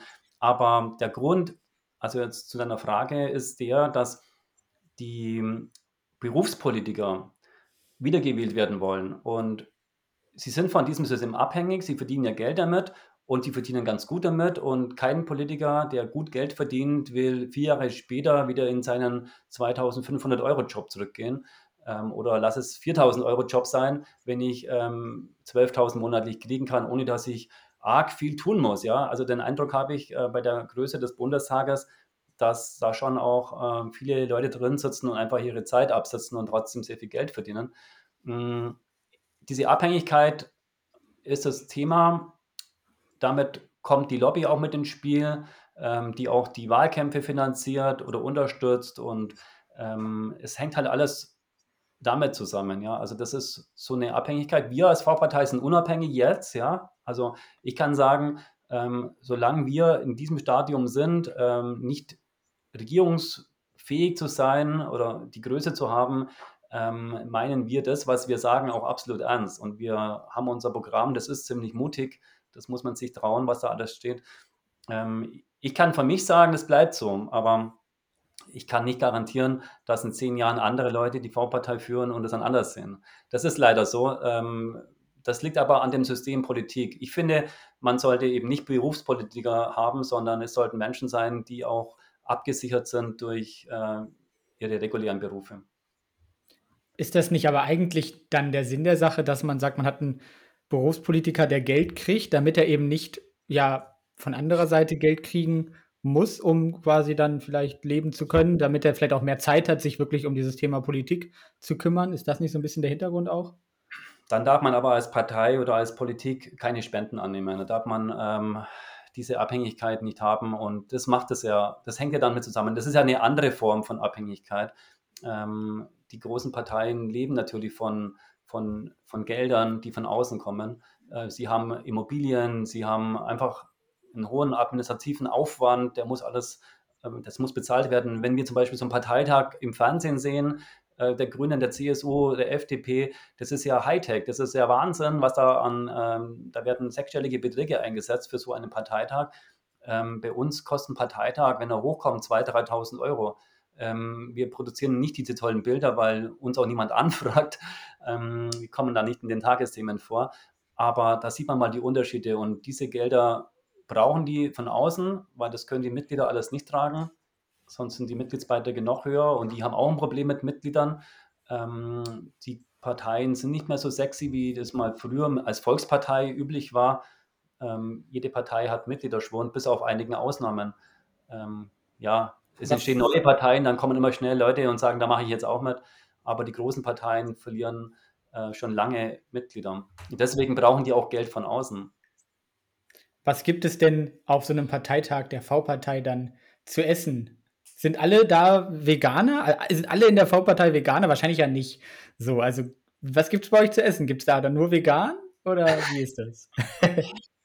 also klar, natürlich. Also die Frage ist ähm, selbst erklären. Also natürlich haben wir nur veganes Essen. Diese Frage Wobei das machen mittlerweile andere Parteien auch schon. Ja? Also die Grünen haben mittlerweile auch verstanden, dass wenn sie beobachtet werden, ähm, wenn, wenn, die Kameras da sind, dürfen da keine Weißwürste stehen. Ähm, beim Aschermittwoch haben sie diese Fehler ja auch lange Jahre praktiziert. Da gab es Asch politische Aschermittwoch. Die Grünen in Landshut hatten ihre Weißwürste vor dem Tisch stehen. Oder ähm, Oktoberfest in München, die Grünen haben auch auf ihrem Tisch ihre Wurst stehen. Ja, das sind diese Probleme. Und dann kommen natürlich die Tierrechtler und auch wir und kritisieren das. Deswegen versuchen die natürlich kein Foto zu produzieren äh, mit tierischen Lebensmitteln. Das, so, so schlau sind sie mittlerweile. Deswegen gibt es auch bei den Grünen meines Wissens äh, mittlerweile auch vegetarisch, weiß ich jetzt nicht, vegan. Äh, beim letzten Parteitag haben sich die halt an ihre Pizzas bestellt, äh, die eben ähm, ihren Schinken haben wollten. Also so viel mhm. zur Glaubwürdigkeit der Grünen. Bei uns ist natürlich alles vegan, klar. Und unsere das Mitglieder, war mir ja wichtig herauszustellen, dass bei euch dann keine Heuchlerei geschieht, sobald es dann ans äh, Eingemachte geht. Also da bin ich mal ziemlich sicher. Ähm, natürlich kann es sein, dass versprengte Mitglieder bei uns sind, die ähm, vielleicht noch irgendwie Käse oder Eier konsumieren, das weiß ich nicht. Ich gucke in keinen Kühlschrank, aber ich glaube, wer unser Programm liest, der weiß, äh, wofür wir stehen und der sollte auch dann äh, in meiner, meiner Meinung nach auch das praktizieren. Also ich denke, die meisten Mitglieder bei uns sind auch vegan lebend. Genau, man kann das ja auch Leuten nicht verbieten. Ne? Es geht dann einfach darum, was, für was steht man als Partei und dann wäre es halt doof, wenn da dann doch irgendwie Würste stehen. Nee, nee, auf keinen Fall. Okay. Wenn das passiert, dann, dann bist du raus. Dann bin ich raus. die Grünen sind ja schon Verbotspartei. Wenn das die V-Partei, die sind ja noch viel radikaler. ja, das V steht auch für Verbot, ganz klar. Verbot von Würsten aus tierischen ähm, Herkommnissen. Wollen wir vielleicht nochmal dieses Thema aufgreifen? Wir hatten es schon so ein bisschen angerissen mit diesem Multiproblemlöser, Dominik. Das haben wir so ein bisschen ausgelassen. Ihr vermarktet euch ja ganz gern und das war auch ehrlich gesagt einer unserer Kritikpunkte, was wir dann in den letzten Jahren so wahrgenommen haben auf Wahlplakaten oder auch im Social Media Auftritt. Das äh, stand, glaube ich, wirklich so wortwörtlich so vegan als Multiproblemlöser. Siehst du das weiterhin so? Wir hatten ja auch schon mal auf der Messe drüber gesprochen oder wirst du da so Einschränkungen vornehmen, dass vegan doch nicht immer so die beste Lösung ist. Wie siehst du das? Der Begriff, ja, ich weiß, äh, unser Spitzenkandidat Simon Klopstock hat das auf der Messe ähm, erklärt. Ich meine, Politik lebt auch ein bisschen von der Einfachheit. Also Politik muss auch manchmal ähm, so dargestellt werden, dass man es auf den ersten Blick erkennen kann, worum geht es da und was hat man für eine Message, für eine Botschaft. Und wir wollen natürlich ähm, das den ethisch-moralischen Aspekt ganz, ganz stark vertreten. Und ähm, da kommt es uns natürlich gelegen, ähm, wenn unabhängig, jetzt lassen wir mal unabhängig von, ähm, von der Wirklichkeit, aber da kommt es uns natürlich in, äh, entgegen, wenn Wissenschaftler sagen, ähm, die vegane Ernährung ist besser fürs Klima. Ähm, dann versuchen wir natürlich dieses Argument auch zu bespielen, ist klar. Und es sind ja auch Argumente dafür, aber wenn man es dann wieder global betrachtet, ähm, dann kann man sich schon die Frage stellen, ja, wenn ihr jetzt alles aus Cashewnüssen macht, ähm, wo kommen die her? Wie, wie werden die erzeugt? Ähm, welchen Transportweg haben die? Mit, mit wie viel Energie werden die äh, nach Deutschland gebracht? Ja, okay. Bin ich bereit, darüber zu diskutieren? Ähm, aber trotzdem nutzen wir diese Möglichkeiten und äh, sagen ganz pauschal, ganz einfach ausgedrückt, ähm, vegan ist ein Problemlöser für ganz, ganz viele Probleme. Also das ist so ein bisschen dieser Widerspruch dann, sage ich mal, auch zwischen vielleicht Marketing, man muss viele Leute ansprechen können und dann vielleicht der Wahrheit im kleinsten Detail sozusagen, wo du dann sagst, da muss man vielleicht das ein bisschen runterbrechen und dann gucken, dass man nicht alle äh, Schienen da äh, abbildet. Das, das, eine ist das Wahlplakat äh, oder das Meme auf Instagram und das andere ist natürlich dann die direkte Diskussion darüber, ähm, wie man sie dann an Stammtischen macht, wie man es auf der Straße macht. Ähm, da kommen auch mal viele Gegenargumente und wir wissen ja auch nicht alles. Ja? Wir, wir können ja auch nicht zu allem immer sofort die beste Antwort geben. Äh, wir sind auch ganz normale Menschen wie ihr und alle anderen. Also klar, jeder hat seinen Spezialbereich. Ähm, wir drei haben alle was studiert. Manche haben nicht studiert, die sind halt in manchen Bereichen äh, nicht ganz so informiert und das muss man auch akzeptieren und ähm, es ist ja interessant, wenn man viele Diskussionen führt. Und wenn wir auch aufgezeigt kriegen, dass wir nicht 100% perfekt in, in unseren Aussagen sind, ja, ist ja auch selbstverständlich. Warum sollen nur wir kritisieren dürfen? Uns kann man auch mhm. kritisieren. Aber das ist euch dann, sage ich mal, durchaus bewusst, dass dann einige Sachen vielleicht nicht hundertprozentig korrekt sind, aber ihr sagt es halt trotzdem, weil es so grundsätzlich halt doch stimmt. Ja, ich denke, da ist ja was dran. Also wir sagen jetzt nichts, was total falsch ist. Ich glaube schon, wenn man das Grundsätzliche sieht, dann müsste es stimmen, aber es gibt natürlich immer Argumente, die man auch beleuchten sollte. Und die mhm. lässt man in der Politik gerne mal weg. Das ist, das ist so, das machen andere Parteien auch. Ähm, die machen das noch viel subtiler oder noch viel gefährlicher, weil sie auch dann an der Macht sind und die Möglichkeiten haben. Es wird auch viel gelogen vor Wahlen, das ähm, fällt uns natürlich auch auf. Oder es werden auch ähm, gezielt Regeln missachtet, weil es halt gerade für den Wahlkampf gut ist. Und dann geht man halt das Risiko ein, dass drei Jahre, zwei Jahre später irgendein Gericht diese Entscheidung wieder aufhebt. Schade, aber so läuft es lang, äh, leider in der, in der kurzlebigen und schnellen Politik. Also das Marketing ist schon auch ein wichtiger Aspekt, ja. Ja, verstehen wir vollkommen. Und das war uns einfach wichtig, das mal so ein bisschen rauszustellen, dass es da eben doch Nuancierungen gibt. Ne? Wir hatten das Thema ja schon so ein bisschen aufgegriffen mit, äh, mit Umwelt zum Beispiel, äh, Gentechnik, äh, wo dann vielleicht vegan global betrachtet doch immer nicht so funktioniert. Das bringt mich auch nochmal so ein bisschen zu dem Thema, was wir vorher schon hatten. Dieses, dieses Idealbild, was ihr euch vorstellt, oder diese Utopie, könnte man ja vielleicht fast sogar sagen, von der V-Partei, die ist, sagen wir mal, auf Deutschland begrenzt oder sind das schon Positionen, die ihr dann euch wünscht, weltweit durchzusetzen? Das ganze Ding, auch wenn wir jetzt ein kleines Land sind, ist natürlich ein globales Thema. Also wie viel Nahrungsmittel, wie viel Futtermittel importieren wir aus anderen Ländern, aus Südamerika? Ähm, das ist ein, ein, ein riesen hm, Zusammenhang, jetzt auch CETA, ja, diese, dieses Freihandelsabkommen äh, mit Brasilien. Also es ist einfach schade zu erkennen, da treffen sich zwei Vertreter von ihren jeweiligen Ländern, klopfen sich auf die Schultern und sagen, also Scholz und äh, jetzt weiß ich nicht, wie er heißt, der neue Präsident von Brasilien. Lula da Silva. Dankeschön.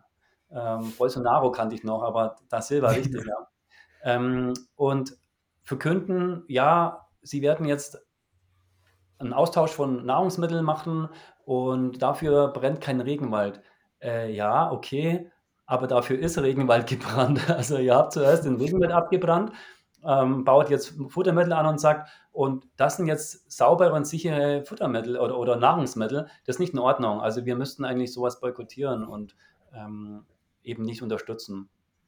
Der Regenwald muss wieder aufgeforstet werden. Also das, der brennt ja immer noch, zwar nicht mehr so stark wie in den letzten Jahren, aber er ist immer noch ähm, am weniger werden. Und wenn es so weitergeht, haben wir in 20, 30 Jahren diese Funktionalität des Regenwaldes nicht mehr. Und das ist auch entscheidend. Also ich kann ja auch nur das wiedergeben, was Wissenschaftler sagen. Es ist entscheidend für unser Klima, wie, ähm, welche Funktion der Regenwald in 20 Jahren hat. Ihr habt ja auch so eine kleine Guerilla-Aktion vor dem Bundestag gemacht mit den Bäumen, mit den Haselnusssträuchern, nicht Baumsträuchern.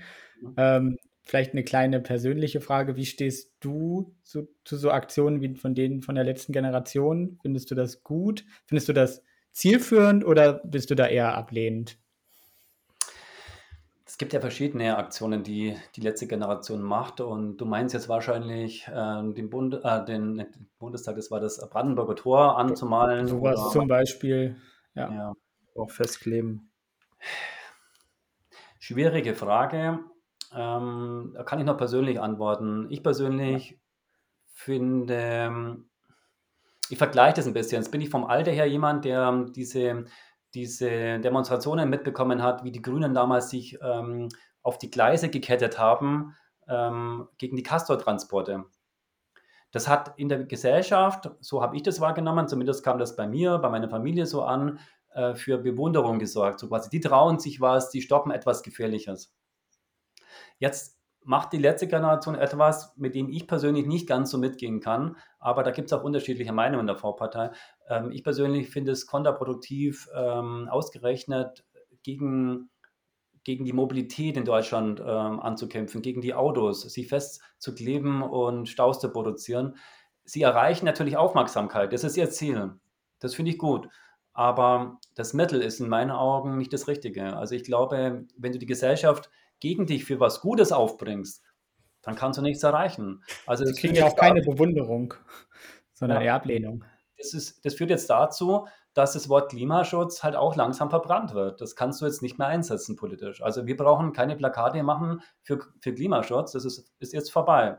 Und das haben wir ich, nein, das ist nicht richtig zu sagen, das haben wir der letzten Generation zu verdanken. Das haben wir natürlich der AfD, der CSU, der, den Freien Wählern Hubert Aiwanger zu verdanken, die diese Situation ausnutzen und Stimmung dagegen machen. Aber man gibt ihnen die Gelegenheit, diese Stimmung machen zu können und dementsprechend ähm, ist es schwieriger geworden, also mit diesen wichtigen Themen ähm, bei den Leuten zu punkten.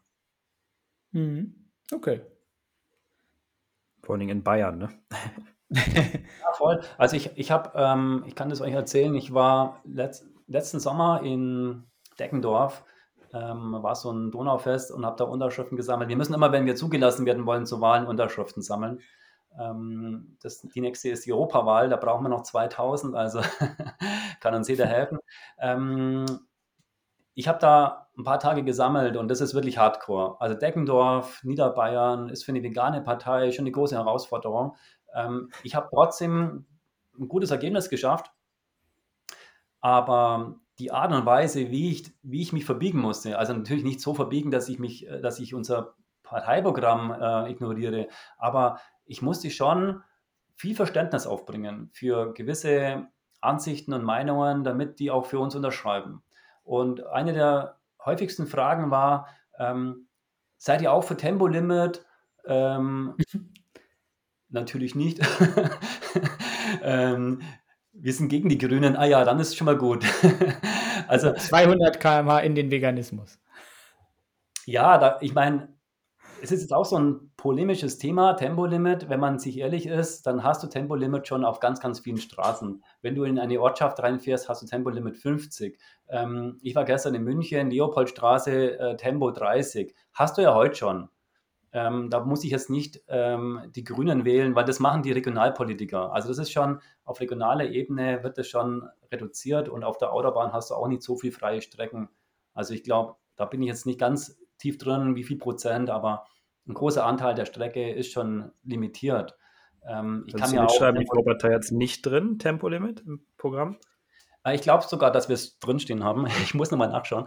Ähm, aber ich, ich denke, an dem Thema lässt sich die Welt ja auch nicht retten. Klar, natürlich habe ich weniger Energieaufwand und ich persönlich kann damit leben, Tempo 130, aber ich muss jetzt damit nicht auf die Straße gehen und Werbung machen. Das ist jetzt nicht mein Antrieb. Ähm, ich habe ganz andere Ziele, wie ich sie heute teilweise auch schon vorgebracht habe. Und an, an solchen Themen sollte nicht äh, eine Unterschrift mangeln. Also da muss ich ja nicht auf diejenigen, ja. da muss ich ja keine, keine äh, Front aufbauen und sagen, äh, ja, ist eigentlich schon eine gute Geschichte, ähm, sondern da kann ich auch mal drüber hinweggehen und sagen, hey, es geht um die Massentierhaltung, es geht um Regenwald, die abgeholzt wird, es geht um gesunde Ernährung, Bio für alle. Ähm, jeder muss sich einen Bioladen leisten können. Das sind doch die wichtigen Themen und so weiter. Und dann kriege ich auch die Unterschrift. Aber ja. was ich sagen wollte, ist, in Niederbayern ist schon sehr, ähm, Hubert Aiwanger und Co. und auch die CSU haben da und jetzt auch AfD, die leisten da für ihre Parteien gute Arbeit. Für, für uns als V-Partei ist es echt schwer, da ähm, auf Zustimmung zu stoßen. Also gerade auf dem Land. Die, die Landshuter ähm, näher an München, die sind da schon etwas offener. Da haben wir auch bessere Ergebnisse erzielt bei der letzten Landtagswahl. Das kann ich mir gut vorstellen, dass, dass es im ländlichen immer ein bisschen schwieriger ist. genau. Halten Aber wir doch mal fest, äh, dass in der Physik steht das V für Geschwindigkeit. Deswegen. Ah. Deswegen ist mir gerade eingefallen. genau, die V-Partei für Geschwindigkeit. Das ist gut. Mm, du hattest ja auch so einen kleinen Marketing-Gag mit, äh, mit, mit äh, Markus Söder, mit der CSU. Kannst du davon noch mal erzählen? Ja, zumindest hatte ich die Idee, aber es hat le leider noch nicht funktioniert. Ich bleibe dran, vielleicht klappt es beim nächsten Mal. Ähm, das Bashing der Grünen ist natürlich allgegenwärtig bei diesen konservativen Parteien. Und ja, ich finde es schon ein bisschen schade, dass es immer nur gegen, gegen, gegen und nicht, äh, wo sind die Gemeinsamkeiten. Aber so laufen halt Wahlkämpfe ab. Ähm, ja, ich habe die CSU informiert, wenn sie denn wirklich, also sie sagen ja oft, die Grünen wollen das Fleisch verbieten und solche Dinge. Das ist ja gar nicht richtig. Das sind ja wir, die V-Partei. ähm, Doch, halt Verbotspartei. Halt, also erstens ist es schon mal falsch, was Hubert Aiwanger oder Markus Söder oder die AfD immer wieder erzählt. Ähm, und wenn es schon falsch ist, müssten sie auch wirklich dann äh, die Wahrheit erzählen. Und dann wäre es nämlich so, ähm, wenn man wenn man die Grünen schwächen möchte, dann müsste man eigentlich den grünen Wählern sagen, äh, nee, nee, nicht die Grünen, die V-Partei will sich für die vegane Lebensweise einsetzen. Und damit könnte die CSU ja auch ein Ziel erreichen, ähm, die Grünen etwas kleiner werden zu lassen. Aber naja, so viel zu meinem, zu dieser Ironie. Wie ist denn das mit, das war auch noch eine Zuschauerfrage, wie ist denn das so mit In-vitro-Fleisch zum Beispiel? Eigentlich würde ich jetzt denken, müsste so eine Partei wie die V-Partei ja dafür sein, dass sich sowas durchsetzt, dass man sowas mehr isst weil es ja dann letztlich ethisch gut ist, ähm, aber ja. letztlich ja dann ja trotzdem gesund äh, sein kann oder Ernährungssicherheit fördern kann. Mhm. Wir haben in der Tat auch dazu auch schon mal ein, ähm, eine Konferenz gemacht mit Experten und tatsächlich uns damit auch schon beschäftigt. Äh, ja, ist eine gute Idee. Also ich, du fragst die Frage, weil du es nicht im Programm gefunden hast, oder? Genau, ja, das war die Frage. Wieso steht das da nicht, beziehungsweise wieso hat man sich noch nicht öffentlich dazu äh, geäußert? Ah, haben wir schon, haben wir schon, aber ist vielleicht so, untergegangen. Okay. Ja, genau. Also wir finden es schon auch ähm, richtig, dass man gerade auch das Thema Tiernahrung, ja, Katzenfutter, Hundefutter, ähm, das sind ja viele Menschen im Dilemma. Selber ernähren sie sich vegan, aber haben ihre Katze und geben ihr jeden Tag äh, getötete Tiere. Mm, für die wäre das natürlich eine super Geschichte, wenn ähm, Fleisch aus, aus der Vitrine kommen könnte, ähm, das die Inhalte hat, die halt Katzen benötigen. Katzen können mhm. meines Wissens nicht vegan ernährt werden, zumindest momentan noch nicht. Nicht alle. Also es gibt einige, die lehnen das einfach ab als Katze, sind ja sehr eigen manchmal. Auch, auch ja, aber da wäre halt dieses In-vitro-Fleisch wahrscheinlich die Lösung. Ja. Wir hatten uns ja auch schon auf der Messe in Berlin über Raffaela Raab unterhalten, die militante Veganerin, die war ja auch schon bei uns im Juli zu Gast im Podcast, beziehungsweise als wir in Wien waren. Ähm, da haben wir auch so ähm, ja, Differenzen und Gemeinsamkeiten innerhalb äh, der Partei bei euch festgestellt. Wie stehst du denn dazu, ähm, Raffaela als neues Parteimitglied, verwerflich oder gut? Mhm. Und wie steht die Partei sonst dazu oder die anderen Mitglieder vielleicht? Okay, wo fange ich jetzt an? Also, ähm, meines Wissens liegt noch kein Mitgliedsantrag vor. Und Mitgliedsanträge müssen immer ähm, natürlich bewertet werden und nicht äh, jeder Antrag wird bei uns auch positiv beschieden. Also erstmal das Grundsätzliche, ich habe keinen Mitgliedsantrag von ihr. Das Zweite, sie ist meines Wissens Österreicherin auch. Hm, damit könnte sie jetzt in der deutschen V-Partei politisch nicht aktiv werden in Form von kandidieren. Ja. Das mal auch als Formalie vor, vorweggestellt. Aber du hast natürlich eine andere Intention in deiner Frage. Das habe ich schon verstanden. Lebt jetzt aber übrigens in Deutschland, also die Chancen würden dann bestehen. Ah, sie lebt in Deutschland. Sie ist jetzt umgezogen, genau. Okay, sieht dann sieht die Sache anders aus. Nee, ähm, ich, ich möchte es Wenn man das hier öffentlich verraten darf, ich hoffe. Ich möchte es mal ganz okay. kurz vielleicht, ich hole ein bisschen aus. Also, ähm, wir haben einen Kalender gemacht, Kalender 2024 ähm, und habe das ein paar Freunden erklärt, dass ich gerade mit irgendwelchen Leuten Kontakt habe und dass wir da einen Kalender machen mit externen vegan lebenden Leuten, die gar nicht bei uns in der Partei unbedingt Mitglied sind. Und dann ähm, haben mich zwei Leute unabhängig davon gefragt, ist denn da die militante Veganerin auch dabei? Und dann sage ich. Nee, ähm, ist ein Kalender über Essen, nicht über Nacktbilder. Ja gut, äh, manchmal sind ja noch die Profilbilder drauf. Also, ähm, also die, die Frage von meinen Freunden, die jetzt mit dem Veganismus weniger am Hut haben, also schon offen, aber jetzt nicht bei uns in der Partei irgendwie engagiert sind, die hat natürlich ihre Berechtigung. Und die sagen auch, äh, das kommt ja auch von ihren Kindern. Die haben das zu Hause erzählt und ähm, die sagen als vegan, da gibt es diese militante Veganerin. Also was ich damit sagen will, ist, ähm, was von mir großen Respekt bekommt, ist, dass sie sehr viele Menschen schon kennen. Das ist für mich auch gut, dass Veganismus auch ähm, eine gewisse Reichweite erreicht. Die andere Frage, jetzt sind wir auf der politischen Ebene, ist ähm, die Frage der Diplomatie, die Frage der Herangehensweise. Und ähm, an dem Punkt gibt es verschiedene Meinungen und äh, ich habe da auch meine Meinung. Also ich finde ich finde gut, wie sie spricht. Ähm, also inhaltlich, das kommt dann gleich, aber ähm, sie ist hochintelligent, sie ist sehr, äh, sie kann sehr, die ist in der Kommunikation sehr, sehr stark, ähm, lässt sich nicht unterkriegen, ist mutig, investiert sehr viel Zeit für den Veganismus, für die Tierrechte, zumindest so ist mein Eindruck. Äh, das finde ich super. Und sie erreicht auch eine Zielgruppe und kann auch Menschen begeistern. Ähm, aber sie polarisiert halt auch und sie stößt auch auf Ablehnung, auch in der Tierrechtsszene, wie ich das so vernehme, ähm, einfach aufgrund ihrer ähm, politisch nicht diplomatischen Vergleiche. Also diese, diese Vergleiche, ihr kennt die, ähm, finde ich auch sehr schade, weil man braucht sie nicht. Also ich muss, um das Tierleid zu erklären, ich muss nicht den Holocaust erwähnen dazu. Das, also erstens mal, der Vergleich ist politisch einfach nicht machbar nicht in Ordnung.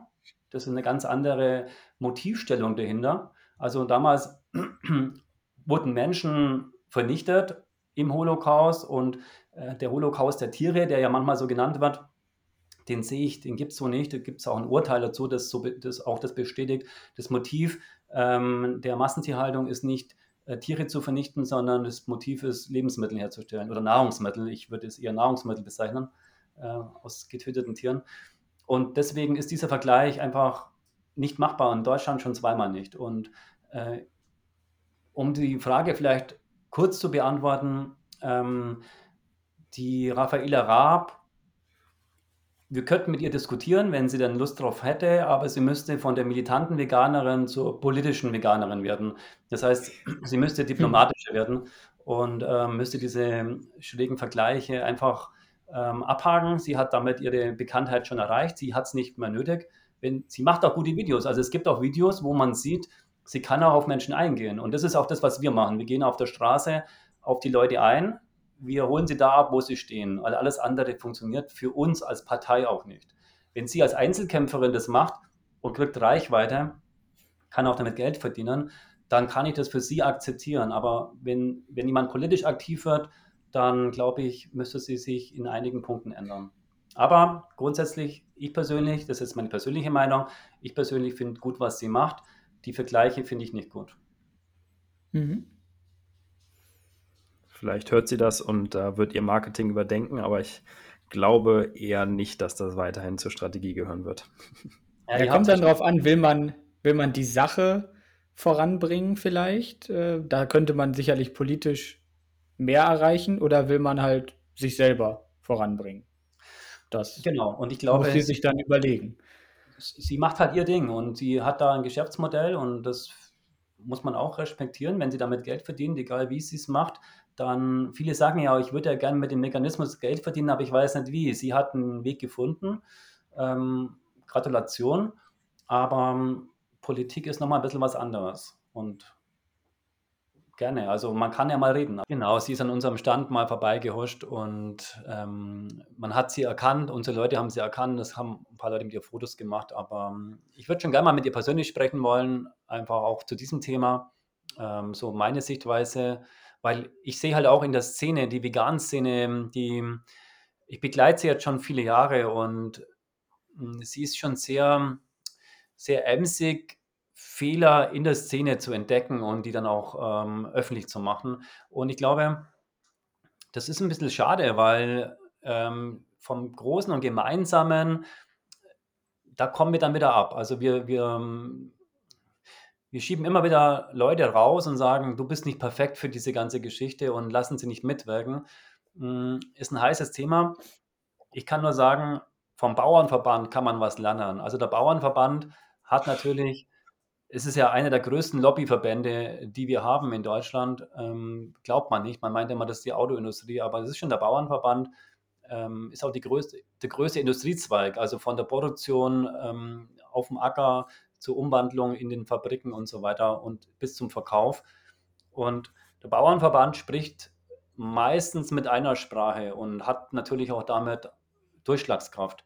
Obwohl die Leute drunter, die da mitwirken, sich nicht alle grün sind. Also das sind auch ganz viele ähm, Kämpfe, geht natürlich um Konkurrenz und so weiter. Und ähm, jeder will den größten Mais im, im Dorf haben und, äh, und, die, und die schönste Kuh auf der Ausstellung. Also haben wir gerade das Thema. Also bei uns gibt es, ähm, also wo ich herkomme, ähm, werden immer ähm, Stiere oder, nee, nicht Stiere, ähm, Rinder äh, in Auktionen verkauft und ähm, ist ja ist alles übel, aber äh, da guckt man immer, wer hat die schönsten Tiere. Das ist schon auch so ein, so ein Sportding. Ähm, also es ist eine große Konkurrenz innerhalb der Landwirtschaft, auch der Bauern und der Bauernverband ist aber schon ein Zeichen, wenn es darauf ankommt, halten sie zusammen. Und das vermisse ich ein bisschen in der veganen Szene, das, wenn man das so sagen kann. Die ist ja nicht, die vegane Szene ist ja sehr vielschichtig, aber in der Sache selber sollten wir eigentlich irgendwo einen gemeinsamen Nenner finden können. Das ist so ein bisschen mein mhm. Wunsch. Ja. Das ist, denke ich, ein gutes Abschlusswort zumindest zu dem Thema Politik. Genau, wie sieht das denn dann sportlich bei dir aus? Wir haben ja schon darüber gesprochen, dass du eine sehr außergewöhnliche Sportart machst, gemacht hast, da auch erfolgreich warst, das sogenannte Retro-Running oder Rückwärtslaufen. Was machst du denn sonst für Sport oder welchen Stellenwert hat Sport jetzt aktuell noch in deinem Leben? Ja, wenn du, ja, ich sage mal, 20 Jahre intensiv Leistungssport betreibst, dann kannst du damit nicht aufhören. Also du erkennst natürlich, ich finde es ein bisschen schade, der, der Musiker kann bis an ins hohe Alter sein, sein Hobby relativ gleich wie früher auch ausüben. Der Sportler muss, muss damit leben, dass sein Körper entsprechend nicht mehr die Leistungsfähigkeit hat, wenn er ein gewisses Alter überschreitet. Also ich habe bis 37 Leistungssport betrieben. Ähm, Rückwärtslaufen war nur ein Teil davon, aus der Not geboren. Ähm, aus einer Knieverletzung heraus habe ich festgestellt, ist Rückwärtslaufen schmerzfreier. Und damit habe ich das ein bisschen intensiviert und dann am Ende auch perfektioniert für mich. Und auch einen Weltrekord damals geschafft äh, oder mehrere dann sogar, aber das war so ein bisschen mein Ding. Ähm, habe aber auch erkannt, das ist auch Marketing. Also es hat mir marketingtechnisch da, dahingehend geholfen oder der, der Sportart Leichtathletik, wenn wir Rückwärtslaufen in Wettkämpfe integriert haben, dann haben die Medien reagiert, haben das auch angekündigt, kamen Menschen ins Stadion und haben auch gleichzeitig die, ähm, die normale Leichtathletik, die zur gleichen Zeit stattgefunden hat, ebenfalls angeschaut. Also eine Win-Win-Geschichte. Und ähm, das fand ich immer interessant, wie Marketing auch im Sportbereich funktioniert. Also du musst einfach irgendwas Besonderes machen, irgendwas Aufsehenserregendes haben und dann spricht es auch Menschen und Medien an. Und ja, das war ein Teil davon. Ähm, die normale Leichtathletik habe ich natürlich hauptsächlich betrieben, aber es hat niemand interessiert oder wenige Leute. Und dann hatte ich noch das Treppenlaufen. Das waren so meine drei, drei verschiedenen Sportarten. Also, also alles Empire State Building hoch. Hast du das mal gemacht? Wäre das dein Ding? das war mir zu hoch. Also das, da gab's, ich bin ja der Sprinter gewesen. Äh, wir hatten fürs Empire State Building in Deutschland den Thomas Dold, ähm, falls den jemand kennt, der hat da ja mehrmals gewonnen und ich habe immer die kürzeren Sachen gewonnen hier. Das war so, also nicht immer gewonnen, aber ich war häufig ähm, unter den ersten drei, würde ich mal sagen, dabei.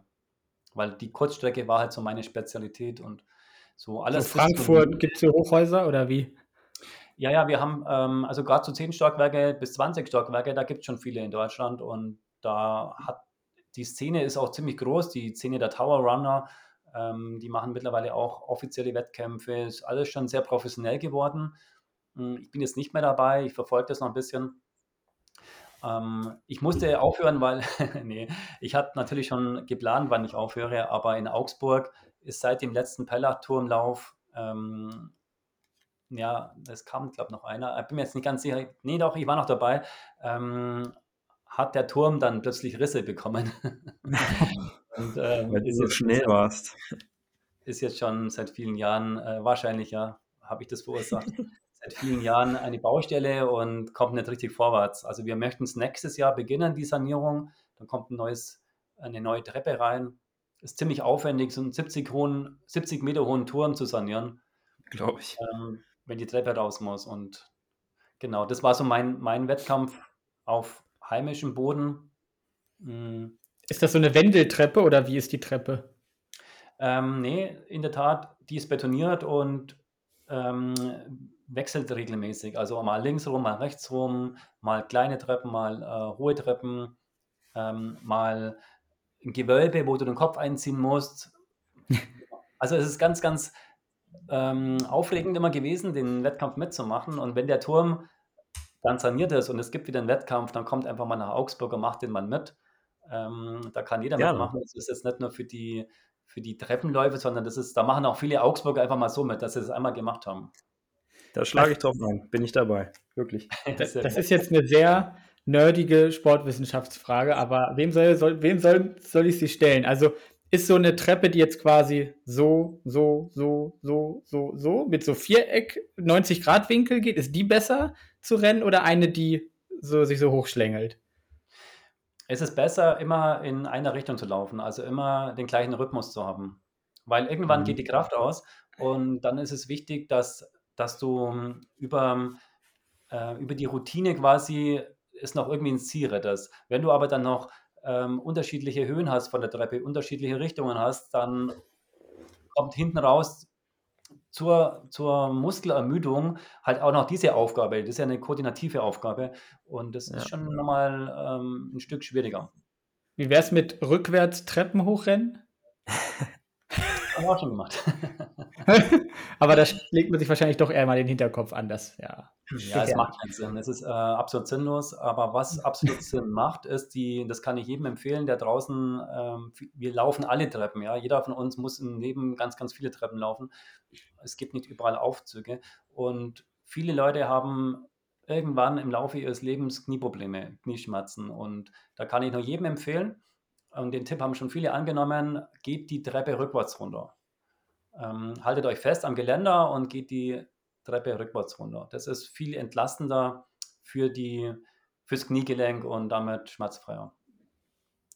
Das war ja auch damals dein Grund, warum du mit dem Retro-Running angefangen hast, ne? weil du, glaube ich, Knieschmerzen hattest beim normalen Sprinten, dann hast du das irgendwie mitbekommen, dann mal ausprobiert, gemerkt, ah, du warst komplett schmerzfrei und bist ja dann, wie du es schon gesagt hast, das Weltrekord aufgestellt, der auch immer noch äh, gehalten wird, richtig? Zumindest in der Einzeldistanz auf 100 Meter, oder?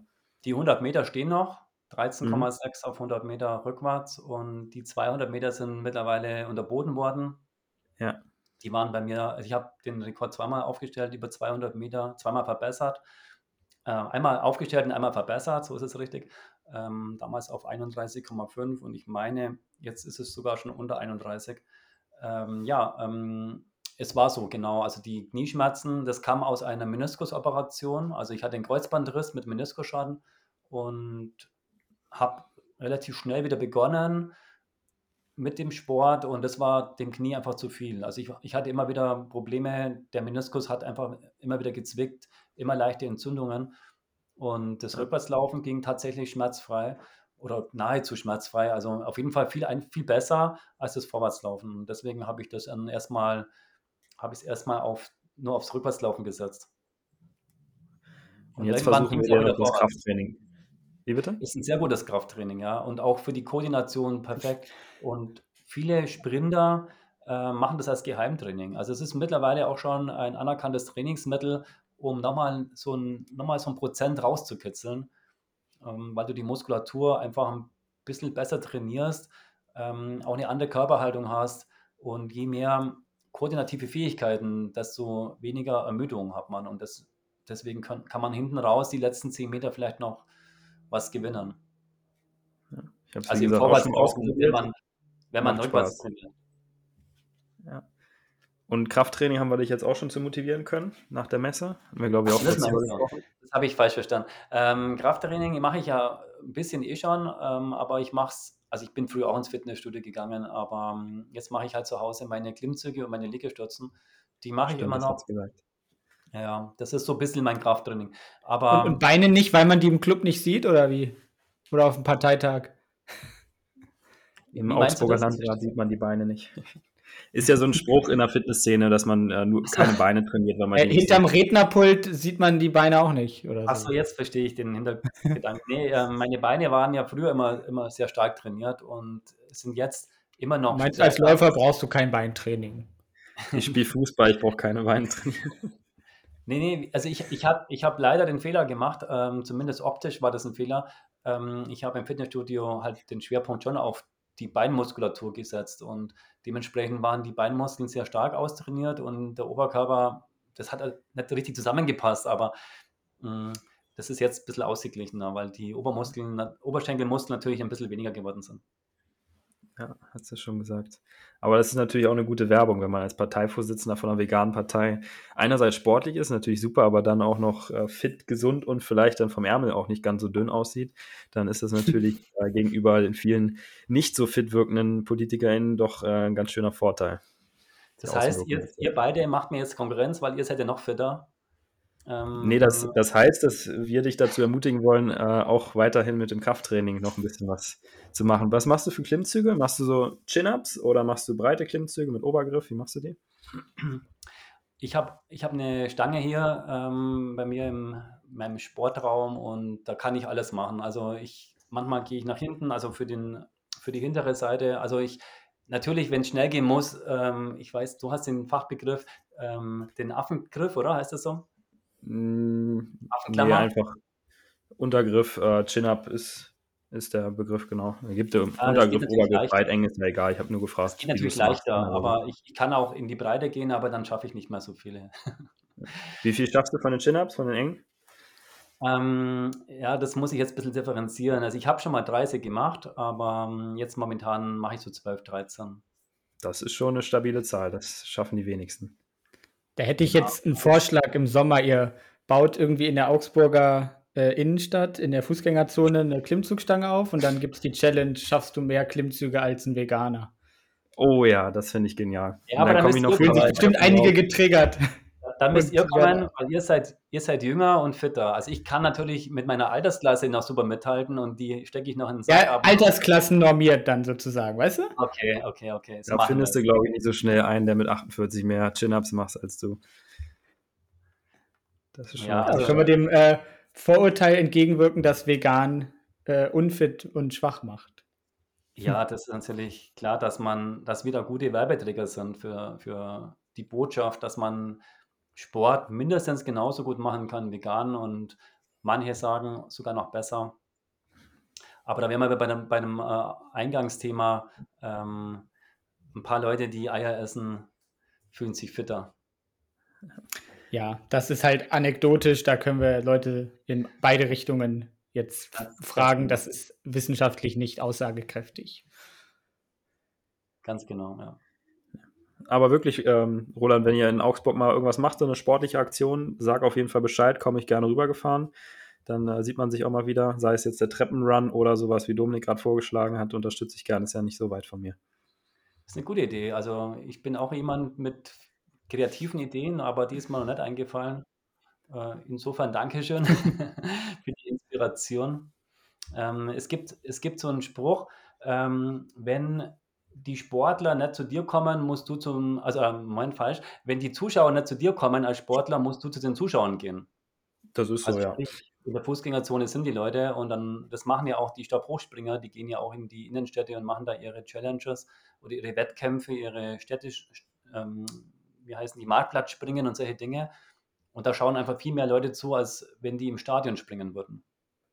Ja, das ist ja klar. wie Straßenaktivismus auch, ne? Oder Parteipolitik, ja. wenn du Unterschriften sammelst oder Aktivismus, ähm, Veganer, der wird ja auch gerne in Innenstädten gemacht auf so einem Marktplatz oder so, weil du einfach viele Leute außer, aus verschiedenen Spektren erreichen kannst. Ne? Und dann wäre das mit so einer Sportstelle, so Klimmzugstange, gibt es ja auch auf diesen Messen, habe ich jetzt schon, FIBO gibt es da so und überall anders, mache ich auch immer mit, dieses äh, Hängen an der Stange. Sowas kann man natürlich auch machen. Das ist ein Kraftausdauer ja, für die Unterarme, aber so Klimmzüge gehen natürlich auch gut. Und wenn man da so eine beachtliche Zahl von 12, 13 Stück schafft, äh, Chin-Ups, dann äh, muss man, wie gesagt, erstmal wen finden, der da mehr macht.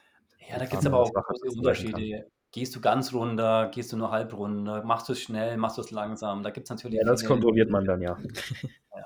Das lässt sich nicht immer ganz so genau vergleichen, aber man sieht schon, wenn einer was kann, dann sieht man das schon. Ja. Genau. Okay. Dann würde ich sagen, sind wir von meiner Seite, unserer Seite soweit durch mit den Fragen. Oder hast du noch was, Dominik? Nee, wir sind, denke ich, ganz gut durchgekommen. Dann danken wir dir ganz herzlich, Roland, für die Beantwortung unserer vielen Fragen. Wir haben da wirklich äh, ja einiges vorbereitet, hast äh, gut beantwortet, hat uns großen Spaß gemacht, auch nochmal für die Gespräche, die wir im Vorfeld schon hatten auf der Messe. Gestern hatten wir auch nochmal kurz telefoniert und äh, dann freue ich mich hoffentlich auf weitere Aktionen, Gespräche, auch gern, wie gesagt, in Augsburg vor Ort, mal wieder auf einer Messe oder anderweitig. Genau. Genau, ich danke genau. euch und macht, macht so weiter. Euer Podcast ähm, hat auf jeden Fall großes Potenzial, das macht ihr super. Und Dankeschön. drücke ich sehr die Daumen, dass ihr auch damit ganz viele Menschen erreicht, die drüber nachdenken oder sich von euch inspirieren lassen. Und genau, und an die Zuhörerinnen, schaut euch auf jeden Fall das ähm, Programm der V-Partei mal an, ob ihr da mit vielen Dingen übereinstimmt und dann ja, überlegt euch einfach, was für eine Partei ihr bei der nächsten Europawahl war, glaube ich, die nächste Wahl dann wählt. Und wenn ich das noch sagen darf, wenn ihr was findet, was euch nicht so gefällt, dann schreibt es uns gerne. Also wir lassen uns auch immer auch berichtigen oder verbessern von Leuten von außen. Wichtig ist uns, dass mhm. es konstruktiv ist. Äh, manchmal ist es ja auch so, dass politische Konkurrenz da mitmischt und äh, dann halt sagt, das und das ist wirklich schräg oder nicht oder halt einfach nicht wissenschaftlich genug. Ja, mag sein, dass nicht alles perfekt ausformuliert ist, aber ähm, wir nehmen das uns sehr zu Herzen, diese Kritik und ähm, versuchen unser Programm immer noch, noch besser zu machen, obwohl es schon sehr gut ist, finde ich. Okay, wichtiger Aufruf. Also schreibt uns, schreibt der V-Partei, wenn ihr Kritik habt, dann wird das eingearbeitet. Finden wir gut. Wir reden dann drüber. Und viel Erfolg noch ne, für die Parteiarbeit auch. Dankeschön, alles Gute euch und Bis zum nächsten Mal. Bis zum nächsten Danke. Mal. Ciao. Ja. Dieser Podcast wurde präsentiert von Truvi, vegane Nahrungsergänzung für ein gesundes und sportliches Leben.